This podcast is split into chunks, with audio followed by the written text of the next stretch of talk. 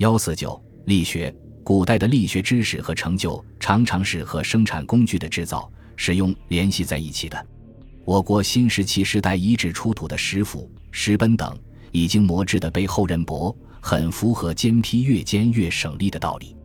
仰韶文化遗址出土的汲水陶罐，腹大口小，系绳的耳环安在罐腹偏下的位置，汲水时水浅，水满重心位置发生变化，汲水倒水十分省力。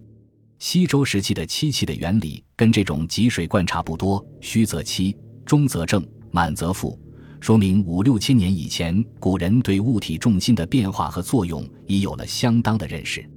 成书于春秋末年的《考工记》。更多的反映出古代工匠对力学原理的认识。该书关于惯性知识的记载，马力季节，古犹能易取焉，是我国文献中惯性最早的记载。该书已意识到滚动速度和接触的面积大小有关，指出箭杆不均匀或箭羽设置不当会影响箭飞行的轨道、速度和稳定，提醒人们建造堤防。仓库要注意测压力，并根据经验列出堤防、仓库截面的形状及上下底的比例，这都是当时工匠创造经验的总结。墨家的代表作《墨经》在力学研究上有不少建树。《墨经》在中国科技史上第一次提出了力的定义：力，行之所以分也。说力是物体由静到动，由动到加快速度的原因。是人体所具有的使运动发生转移和变化的手段，这是相当准确的。他把自下而上将重物举起的过程作为分的例子加以说明，下举重分也。这个说明也很实在贴切。杠杆的使用在春秋战国时代已很普及，像人们日常使用的衡器等都是利用杠杆原理制造的。墨经从科学的角度分析了杠杆平衡的有关问题。指出，杠杆的平衡不但取决于两端的重和权，还与本标的长短有关。重大于权，而杠杆平衡时，本短标长；不平衡时，长重者下，轻短者上。这是有关力和力矩概念的定性总结。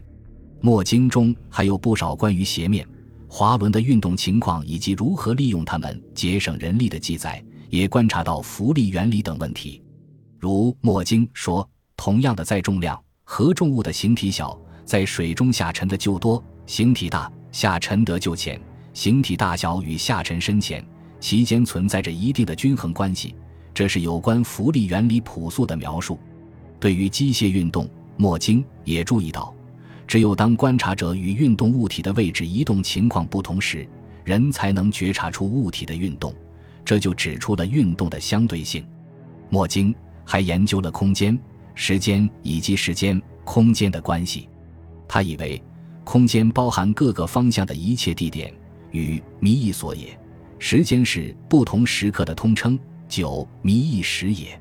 宇宙包括所有不同的空间和时间，而物体的运动必定要经过一定的时间和空间，而且随时都有特定的处所与或喜。说在长与久，长与喜而有处。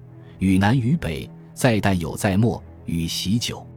墨经以为，如果空间上由南向北，相应的时间上则由旦到暮，空间的变化和时间的流逝是紧密的联系在一起的。